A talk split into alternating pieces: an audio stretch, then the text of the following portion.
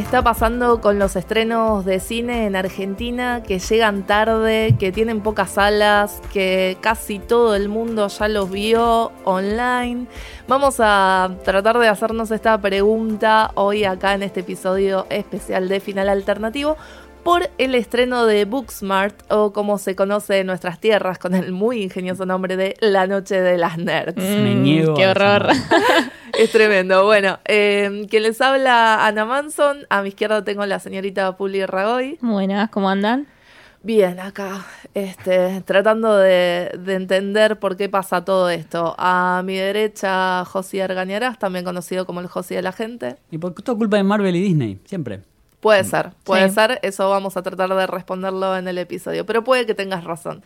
Y eh, del otro lado, el señor Nicolás Darfe. Hello, hello. Así en inglés te lo digo porque siempre se estén allá y acá tarde y todo mal. Claro, sí, no, no, no, es tremendo. Eh, aclaremos que estamos hablando de estrenos internacionales. Sí. Tenemos algunos de eh, pequeñas distribuidoras que acá consiguen justamente distribución, pero a muy pequeña escala, y los vamos a comparar con los grandes estrenos, con los tanques del año, y para entender un poco qué está pasando, por qué algunos tienen tantas salas y otros tampoco, por qué tardan tanto.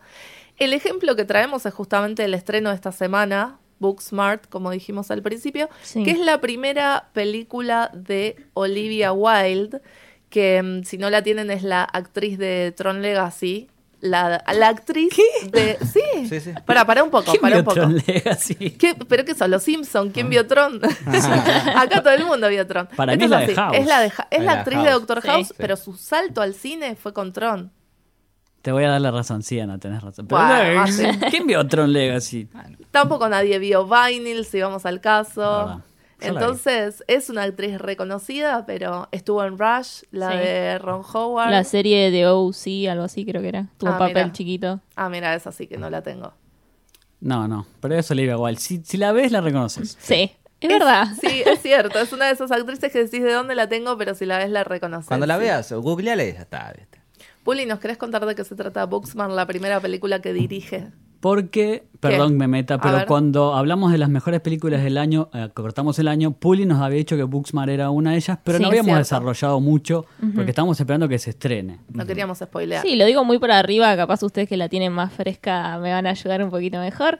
Eh, nada, son dos amigas que en el último día del secundario, antes de graduarse, se dan cuenta de que todo el esfuerzo que ellas hicieron por el tema de la universidad, que era algo eh, muy importante para los yankees, Sí. eh, se dio cuenta que ellas se esforzaron, hicieron buenas alumnas, buenas compañeras, todo, y se dieron cuenta de que sus compañeros, que fueron, no sé si forros, pero diferentes a ellas, también eh, lo, alcanzaron esa meta. Entonces ellas dicen, bueno, vamos a hacer en una noche todo lo que no hicimos durante la secundaria. Claro. Y el, el planteo es básicamente eso. O sea, yo me reforcé y los otros que hicieron joda todo el tiempo lograron las dos cosas. Sí. Entonces, ¿cómo pasó esto? Pero aparte es una historia, un coming of age cuando un adolescente entra a la adultez, bla, bla, bla. Sí. Es muy linda, es muy linda la película. Es muy tierna, sí. Es y tierna. Es, muy difícil hacer algo de este género y ser original. Sí, también. Porque ya hay tantas. Pero aparte es inclusiva, es actual, sin ser moralista, sin ser, sin sermonearte. A mí me parece que no reivindica esta fórmula, pero sí la actualiza. Claro. Y es muy importante eso porque estamos... Bueno, a mí me hizo acordar a Superbad, por a ejemplo. Sí, a mí Es también. muy Sí, Superbad. Es el. Superbad de Pero las chicas. sí. actualizado. Sí, además eh, no tiene estereotipos, o sea, no, No. encontré ningún estereotipo. En el- de hecho, las nerds son populares también. Y te das cuenta de que son nerds por detalles que son geniales. De repente cierran la puerta de la pieza y tienen un cartelito que dice A Room on One- of One's Own, el, el- el Sí. libro de Virginia Woolf. Entonces Sí. tienen como cositas así de, de, de nerds y de feministas Sí. y de te cuentan que están involucradas como en un montón de causas, bueno, y, y sin embargo lo que dicen es esto, che, yo me reforcé con esto y nunca salí de joda, pero nada, mis compañeros la pasaron bárbaro y van a ir a la Vale, misma sí. universidad que yo. Aparte es interesante también cómo se da cuenta Vinnie Feldstein, ¿cómo se dice? Feldstein, le digo yo. No la cómo actriz, La protagonista. que está sentada en el baño, un baño inclusivo que es para hombres y mujeres, Sí. está bueno eso. Que está sentada, ent- entran los compañeros a ver y dicen, no, porque esta estúpida. El que baño- antes sí corrige una falta de ortografía en la Sí. puerta. Sí, que eso también me recordó mucho a Sex Education. Sí. ¿Se acuerdan cuando Maeve estaba también en el baño y corrige una falta ortográfica? Eh, es buenísimo el detalle. Sí, es muy buena la película en sí. Y. Por- por lo menos acá en la Universidad Pública escribimos en los baños nosotros. Sí, bueno. Algo vale. Hay dibujos de Rick and Morty, viejo. Es cierto. Pero pasa que es, es muy idiosincrática también estadounidense, esa cosa Sí. de secundaria, que esforzarse a full por la universidad. Acá es de casualidad si entras al CBC, bueno, listo, entraste, pero. Sí, bueno, pero aparte la Igual gran diferencia de que tenemos universidad pública, Pública. y ellos cierto. tienen que Sí. básicamente ahorrar durante toda su vida e hipotecar sus casas para pagar la universidad. Bueno, me, me lleva al tema de los adultos, que son poquitos, dos o tres, pero son excelentes. Sí. Los profesores, Sí, Jason Sudeikis, que no lo Sí. tenía, que es el, el principal, que sería el rector. el director. Y es un sacado total que está podrido de todos los pibes. Aparte le queman la cabeza a las dos chicas es todo el tiempo. Che, ¿tenés esto? Otra vez. Sí, sí, cuando las ves llegar dice, estas intensas. Sí, tienen y después están los padres, Los padres. que son Lisa Kudrow y Will Forte. Excelente. Nuestra que- querida Phoebe. Sí, Sí, Phoebe, que son, ah, Nico, ¿cuándo la viste? Te, te va a encantar. Son recontra inclusivos los padres porque saben que la hija es lesbiana. Ella lo dice, salió del closet, bla, bla, pero piensan que la amiga es la novia. Sí. Que da unas escenas increíbles con los dos, Desopilantes. sopilantes. Y después está la maestra preferida, una chica de color, que no, algo, de- no me acuerdo el nombre. Ah, Miss Fine, como la nana Fine. Claro, Ujú, Miss que Fine. recontra... Sí, pero la verdad que sí, está, está buenísima. la Y está película. bueno que no interfiera en la historia. Son como que están, acompañan a los personajes, no interfieren en el accionar, digamos, de ellos. Y Porque eso es está la buenísimo. historia de los Tal pibes. cual. Aparte tienen Lyft, Uber, ¿entendés? Este es, es muy actual. Sí, tiene. Sí, y a pesar de eso, un detalle que me gustó muchísimo, esto no es un spoiler, es anecdótico, la mitad de la película pierden los celulares, o sea, no importa por qué, ya no tienen celulares. Entonces eso hace que sea muy atemporal también, como que toda la, la noche de joda puede pasar en cualquier momento, no es tanto el tiempo pendiente de la tecnología como podrían estar hoy los pibes. Aparte tiene hallazgos visuales increíbles. Cuando se drogan inconscientemente Oh. y se convierten en dos muñecas. O sea, así como te cuento, flashean que son dos muñecas Pepa. y ves que son dos muñecas que animan. Claro, pero visualmente te Sí. muestran dos muñecas. Es Ajá. espectacular. Esa parte es increíble y también el flasheo romántico de Molly cuando entra a la fiesta este, con uno de los pibes es como tan está tan bien filmado el tema de las luces Sí. cómo van cambiando en todo ese plano secuencia de- del lugar no es fantástica la verdad Gran debut de Olivia Wilde. Y retomamos que es una pena que no se haya estrenado en marzo. ¿Cuándo, se sí estrenó porque afuera? pasó esto em, Pero en marzo afuera, había estrenos más fuertes acá. Eh. Avengers. Eso es lo Sí. malo. Ese es Sí. el tema. Afuera se estrenó en South by Southwest, que es una convención de allá que se hizo el 10 de marzo, o sea, se estrenó ahí. Después el estreno comercial fue con Paramount el 24 de mayo. Y acá, acá se pateó como tres veces. Sí. Sí. Está llegando recién eh, esta semana, el 15 de agosto, y esto... Con literal- suerte. Sí, sí, con suerte. Y literal es la tercera vez que se cambia más o menos la fecha de estreno. Eh, es una película relativamente chica de Annapurna Pictures, que ya hablamos antes en el podcast de esta productora, Sí. que está fundada eh, por Megan Nelson, que en 2011 dijo, bueno, a ver qué hago con mi fortuna, y en vez de salir de joda y reventarla todo como Paris Hilton, dijo, voy a financiar películas que no tendrían oportunidad de otra manera, y se puso Annapurna e hizo cosas como American Hustle, Her, The Darkest Night, todas pelis muy renombradas. Sí. Y, y ahora le dio esta oportunidad a Olivia Wilde con su ópera prima, que la verdad que no sé si de otra forma se hubiera podido hacer. No. El tema es, bueno, ahora que ya está, ¿qué pasa Claro. con eso? Yo tengo Ahí. una pregunta. ¿Netflix le hubiera pagado como a Brie Larson a Olivia Wilde? ¿O Pero- es más nombre Brie Larson que Olivia Wilde? No, no, pues yo creo que probablemente sí. De hecho, Netflix le da mucho lugar a estas voces. Pero tiene un tema con la calidad de sus películas Netflix. Sí. Como Sí. que no, no tienen un vuelo cinematográfico. Pará, ¿no? las de. Adam Sandler, viejo. No, no, y además, lamentablemente, ya hay como un. En la sociedad que consumimos Netflix, hay como un- una visión de no están buenas las películas de Netflix. Digo, por más de que después la analicemos personal, Sí. viste que hay como un estilo de che, Sí. la película de Netflix son media media. Es que lo, lo son, sacando Bueno, muy claro. pocas. Sí. Yo creo que, bueno, ese ya es otro tema. El tema es para qué usamos Netflix o para qué la gente usa Netflix. ¿Es para sentarse a ver, a concentrarse en una película o es para tener algo de fondo? Bueno, si es para tener algo de fondo, las películas de Adam Sandler Cumplen van... su función. Claro. ¿Alguien, ¿Alguno vio alguna de esas? Yo vi No. una. La, No, que hizo, no la última que hizo con, um, Con. Aniston, del Está barco. buena. Misterio o algo así Sí, a bordo. es para pasar el rato, tampoco es la gran cosa. Película de Adam Sandler. Ok. Sí, sí. Si tenés ganas de meter el cerebro en remojo un Sí. ratito, te pones una de esas películas. Te de entretiene fondo. al menos. Y si no, Sí. mira Roma, que está buenísima en Netflix. Bueno, por ahí iba yo. O sea, ese tipo de cosas que las pague alguien que no sean unas mayor grandes está bueno. Sí. Bueno, Obvio. de hecho ahora va a volver a pasar eh, a fin de año con Mm. The Irishman. Sí, con mi señor. Lo amo. Scorsese. Con Scorsese. Pero Exacto, qué raro palabras que- mayores. ¿Qué? Que Scorsese no esté con una major. O sea, pónganle la plata a Ah, Scorsese. sí. Para Bueno. mí no depende de la plata. A ese, a ese nivel que no creo que dependa de la plata. Yo creo que él lo que pide se les van a dar, me parece. ¿Y pero por qué se va para allá? Es una gran pregunta. Por eso Sí. digo, para mí no depende de la plata. Habrá sido una decisión personal, Pero capaz. tenemos el otro ejemplo del señor Spielberg, que le Eso ponen a decir. toda la teca arriba y dice, sí, venite. Spielberg también. No queremos decir que es mercenario Spielberg, te queremos. Pero también debe ser otras cosas, pues Spielberg tiene su propia productora también. Entonces imagino que habrá arreglado también, che, bueno, de nuestra productora hagamos también contenido en Apple, imagino. Yo creo que, a a ver, a mí me parece, yo no estaba ahí, por supuesto, pero a esa escala tan grande hay otras cosas en juego aparte de la plata. Digamos, por supuesto que influye la plata, ¿no? Pero yo creo que si pide una productora a Spielberg, che, me financiás, la va a conseguir. Pero esto va en detrimento de nosotros como miradores, ¿cómo sería? Como espectadores que Sí, queremos ver. consumidores también. Porque yo quiero ir a ver al cine a Booksmart. O sea, ya la vimos por otros medios, pero quiero ir a verla en pantalla grande. Bueno, y volviendo a lo de Scorsese, ¿cómo no vas a ver una película de Scorsese en el cine? Claro. Sí. Es algo que yo todavía no entiendo y ya me acordé y me amargué, chicos. ¿Y Sí. con Roma no te pasó lo mismo? Roma la vi en el Festival de Mar del Plata. Ah, muy bien. Yo la vi en el Malva, pero también eran dos funciones que tenías que conseguir las entradas y muy, muy limitado. Era muy difícil verla acá. ¿Por culpa de qué, chicos? De los tanques. Los tanques se llevan todo puesto. Bueno, en parte sí. O sea, justamente hablábamos hace un rato de eso, de que Booksmart en esa época tenía eh, muchos estrenos muy grandes eh, que acá le dificultaban la llegada a las salas.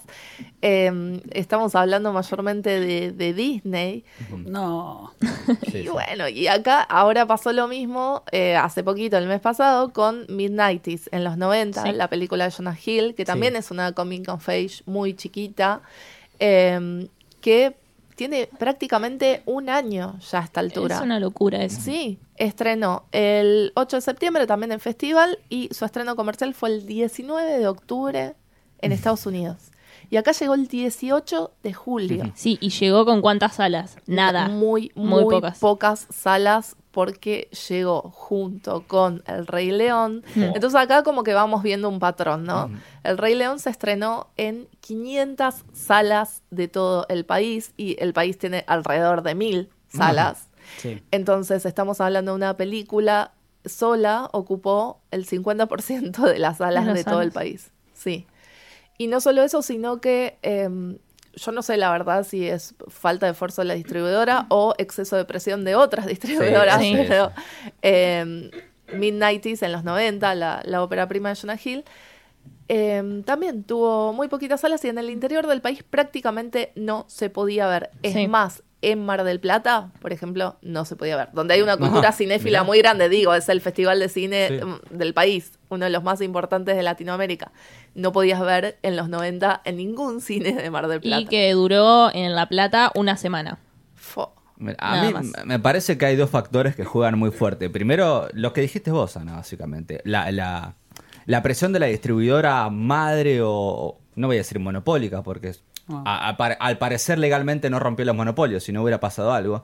Digo, pero una empresa que tiene la gran mayoría de las pantallas, eh, ese es un factor. Y otro también, que es la defensa que utilizan eh, las empresas, que es, pero es lo más consumido en el mundo.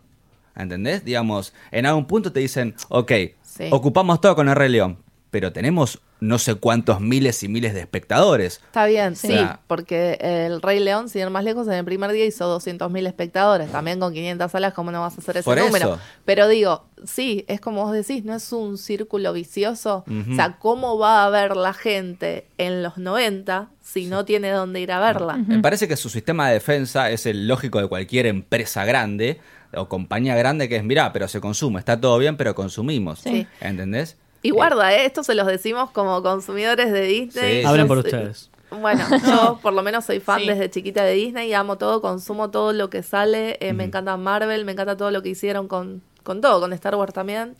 Pero, pero nada, hay que en un momento poner la visión crítica porque eh, la verdad es bastante preocupante lo que está pasando. Sí. Y en cuanto a lo que vos decías, perdón, Nico, sí hay una ley de cupo que no se está cumpliendo. Ajá. Me pagan Sí, la sí. multa, ya fue. Claro, Claro, bueno. ¿qué les importa? Les bueno, cosquillas. el mismo hacen en la televisión, cuando hacen los PNT, que son ilegales, que los haga un conductor o conductora que no es locutor o locutora, lo pagan, total les vende más. Pero bueno, acá también ocurre que, digo, ese, ese círculo vicioso que comentaba Ana, también Mm. es un poco de, de vista de los locales, porque imagino que los cines en, llevarían más gente, ¿no? Sí. Si están esas películas ahí arriba. En pantalla. Claro. Porque también es un negocio, digamos, para mantener un cine no creo que sea barato, digamos, no sé cómo No, eso será. es cierto. Eh, no debe ser barato por no solo costo de, eh, de electricidad, digamos, empleado, limpieza, todo lo demás. Entonces, casi que vos te ves coartado a decir, bueno, tengo que poner acá en el 80% de mis salas Disney o de Rey León. O sea, es un círculo desde el más pequeño hasta el más grande. Y para mí los principales, eh, ¿cómo decirlo?, damnificados son los productos nacionales en algún punto, ¿no? También, El también. cine nacional que es increíble la cantidad de películas que sacan por, por semana. eh, y la verdad que en las grandes compañías, si no aparece Warner, que ahora va a estar, por ejemplo, eh, distribuyendo la Odisea de los Giles, Sí. si no aparece Warner o alguien así grande, no la vemos. Es cierto. Sí, Warner o Campanella, básicamente. Claro, pero Campanella, bueno, pues sí, tiene un nombre. Claro, tiene que ser un peso pesado Darín, por Sí, ejemplo. cual. del cine nacional.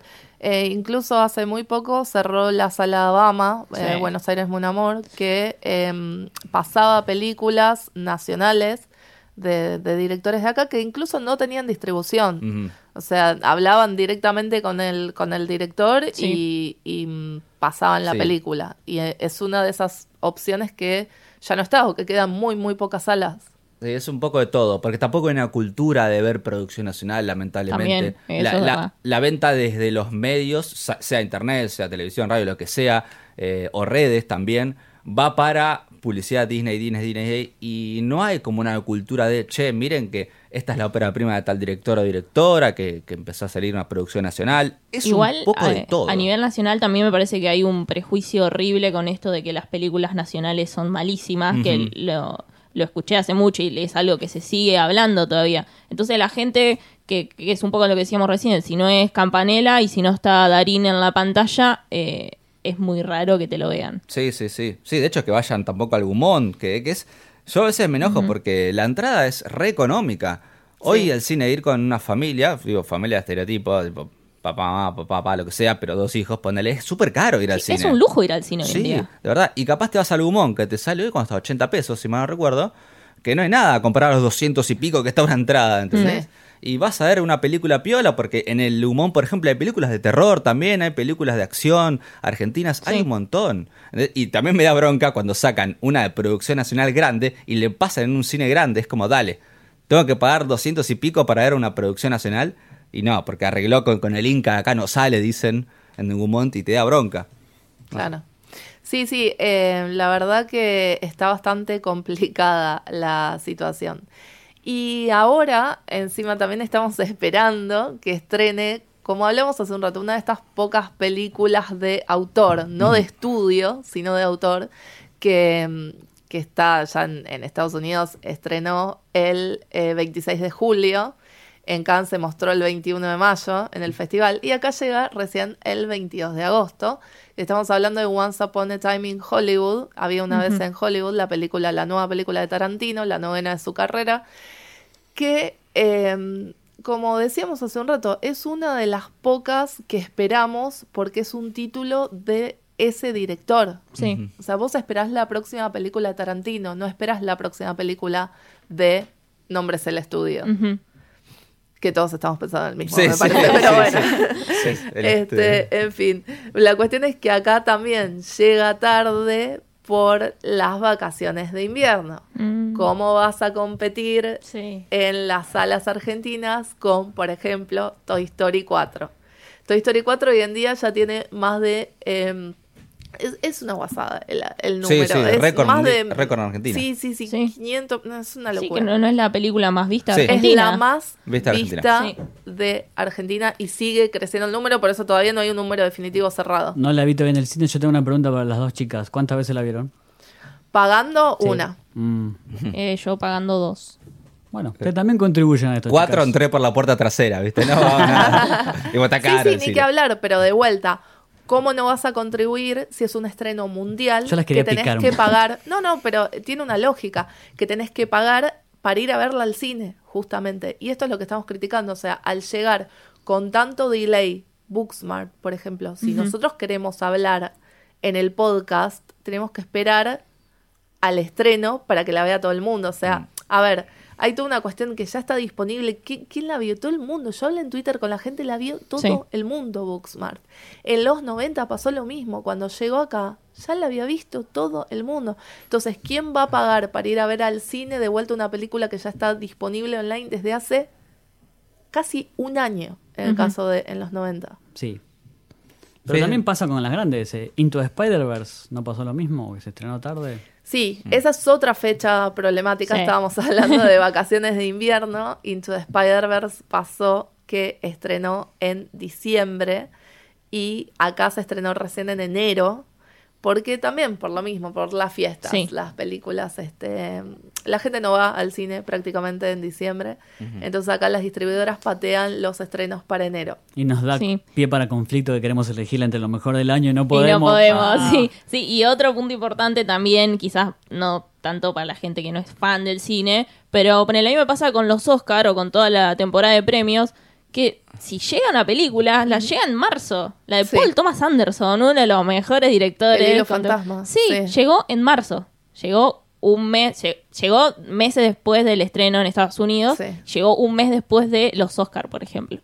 Y también te pasa lo mismo, es una película que recontra vale la pena ver en cine. Yo la fui a ver para la entrada y salí muy muy feliz. Pero también si la tenés, ¿cuánta gente la va a ver en cine? Si la tenés disponible online No. desde, no. sé, tres meses antes. Por eso, para mí es una especie de, de- de cultura, de difusión un poco más a, a los que consumimos en, en general esta forma de entretenimiento. Es decir, bueno, vayan a ver también estas películas eh, y al mismo tiempo apoyar un poco las otras mini producciones. Porque a mí no me cabe en la menor duda de que si una película pequeña la rompe en taquilla, la van a poner más arriba y le van a dar más No, salas porque mira. le vende más. Mira, sobre eso, el año pasado la rompió una película de terror que es Hereditary. Y con este tema, Midsommar, que es eh, la, la próxima película de este director, ya se estrenó, se estrenó el 3 de julio en Estados Unidos y acá se estrenaba en septiembre, en agosto, después de septiembre y ahora la patearon a, noviembre. Estamos hablando de una de las películas eh, más taquilleras del año pasado. Aparte, Argentina es eh, los espectadores consumen muchísimo el terror. Le va muy bien el terror Sí. acá. Entonces estamos hablando de una película súper esperada por mucha gente que también te la patean. O sea, tampoco ese es el tema. Sí, a ver que ver, yo no sé cómo será análisis más que todo por, por, por ejemplo, provincias, ¿no? Porque no es un dato menor que somos muy acá, muy es que el centralistas. 60% de las salas de todo el país está en Buenos Aires. Por eso, eso es lo que me pasaba. Digo, también, yo no sé si somos un gran negocio para el mundo que se están acá en Argentina. Digo, Brasil, que es el quíntuple grande, habría que ver también esas cosas. Eh, no sé cuántas guitas le dejaríamos nosotros como argentinos, digamos, a las productoras como para realmente esforzarse. Decir, bueno, Sí. se estrenó allá en octubre, que acá en Argentina se esté en octubre. Capaz a la de afuera dice, che, es el 0,1% de los ingresos de la película. O sea, estrenarla cuando vos quieras. También hay que ver eso. Sí, bueno, hay estrenos mundiales, justamente estábamos hablando Mm. de diciembre, que es esta fecha tan complicada. Eh, se estrena mundialmente Star Wars, que es la única excepción a la regla. Eh, Star Wars al principio, cuando se estaba promocionando episodio 7, se había hablado de que acá se iba a pasar para enero, como Sí. todos los grandes estrenos tanques de fin de año. y por presión de los fans, básicamente fue como, no, eso no puede pasar. Star Wars tiene que tener su estreno mundial. Pero digo, tampoco es significativo el número de fans que hay acá, digo, son unos pocos que meten mucho ruido. Sí. O sea, tampoco es que es un gran número. Entonces, ¿hasta qué punto a la distribuidora le conviene hacer toda esta movida del estreno mundial? Aparte, estrena en Midsommar que queremos que Ana empiece a mirar terror, viejo. Vamos, dale. Sí, igual ya me tiraron un montón de recomendaciones. Quiero Sí. agradecer a la gente de Twitter que tiró muy Sí. buenas cosas. Eh, ya tengo una asesora especial que me va, a, me, me va a decir cómo ver las películas. Gracias, Rocío, si estás escuchando. Y me va a acompañar para que, puede- para que no las vea sola y no me muera de miedo. Pero sí, Ah, yo Rocío. acá sí los desafío a ustedes a que hagan lo mismo con sus géneros flojos. Y Puli ya sabemos que va a tener que ver. Yo no sé. Puli toda la saga de Rápido y Furioso. ya Hay dije. algo que vengo pateando hace mucho, A ver. pero tengo. No vale, porque a mí me están regando. Porque usted, ponele, ah, no mira terror, pero mira peliculones de terror. No le hacemos mirar los zombie castores. ¿entendés? Eh, eh, eh.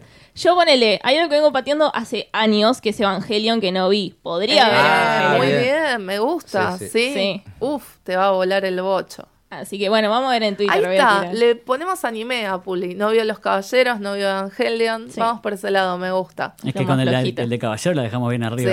Sí. Sí. Después Josi tiene los musicales. No, las películas de Disney. Carajo. Pero ¿por dónde arranco? ¿La edad de oro? ¿Los nuevos? Por donde vos quieras. Voy a Lo hacer una importante encuesta es que en arranques. Twitter. Sí. Para mí tendría que ver este Blanca Nieve, todas esas. Sí. Sí. Y No me van a sí, hacer- miralas cronológicamente. Y Nico los musicales. Musicales, por supuesto. Arrancá con Fossi Verdon en la serie y te va a gustar. Sí, sí, la empecé a ver ya. Bien, yo todavía no, le tengo que, Ah, la bueno. tengo que, sí, encima es el encaso eh, Sam Rockwell y Michelle Williams. Sí. Amo, Ah, sí. La tengo que ver. Hay que hacer un especial de eso, chicos. Sí, dale. Se vienen los semis, así que. En los semis se vienen en breve, en un mes. Uf, tremendo. Pero bueno, volvemos a la, a la parte oscura que, por favor, Sí. chicos, apuesten a ir al cine, a películas que no sean tanto de franquicias. O sea, nosotros acá siempre decimos, che, amamos las franquicias, pero tratamos de tener también otro lado, decir, che, mira, el mundo es mucho más vasto que las tres cosas que te ofrece el mercado siempre. Sé más curioso. Y que el mercado te acompañe también, porque si no... Ujú. Sí, no, ni que hablar, ese es el mensaje, este, y que el mercado acompañe. Porque como decía Puli hace un rato, por más que una película sea exitosísima afuera, eh, se venda y, Sí. Y le vaya muy bien en crítica y en todo, si acá no llega, estamos otra vez en la misma. No que la fuerza te acompañe, que el mercado te No, Que el mercado te acompañe. Es buenísimo. Con esa frase los dejamos, cerramos este episodio. Lo dejamos con un montón de preguntas. Prometimos respuestas y dimos Sí. pocas, pero No es nuestro objetivo dar No. respuestas. nuestro objetivo es hacerlos reflexionar. Bueno, eh, agradecemos a esta nueva casita donde grabamos este episodio especial, eh, Radio Radio, La La Otra, arroba R La Otra. A nosotros nos pueden encontrar en Twitter como arroba final podcast y en Instagram arroba final alternativo porque conseguimos el handle. Vamos a empezar entonces a hacer encuestas de qué tiene que ver Josie de Disney. La puta Sí. madre. Sí. Pero sí me gusta. Y aparte, otros, otros anime para Puli me gusta, ¿eh? Tipo Detective Conan, son 7000 Uh, episodios. sí. Naruto te cabió. Oh, El Ay, de Conan no. es bastante oscura, así que te va a gustar a Pero vos. son mil episodios. Yo voy Bueno. a eso. Naruto, No, no. mil episodios. El de Conan no terminó todavía, pensá que empezó en los 90. Bleach, mil episodios. Como que en Twitter me recomienden ahí que anime tengo que arrancar. Uf, te van a llenar de recomendaciones. Sí, y me hago la sí. boluda con Rápido y Furioso. sí, sí. Está bien. Mirá cómo la zafó. No, pero está bien. eh, le tenés que dar una oportunidad. Y yo creo que una vez que empieces, ya no vas a poder parar. Es un viaje de ida. Es un viaje de ida. Es una droga. No, perdón. De las Va, buenas. Legal, legal, legal. Va, igual no sé si está mal también. Bueno, a nosotros nos encuentran en Twitter a cada uno como Arroba Puli en bajo Ragoy. arroba capitana con doble N. Arroba José Gañará sin ñ. Arroba Nicolás Darfe. Y también usando el hashtag final alternativo nos pueden hablar por ahí. Seguimos debatiendo el tema. Gracias por escuchar y hasta la próxima.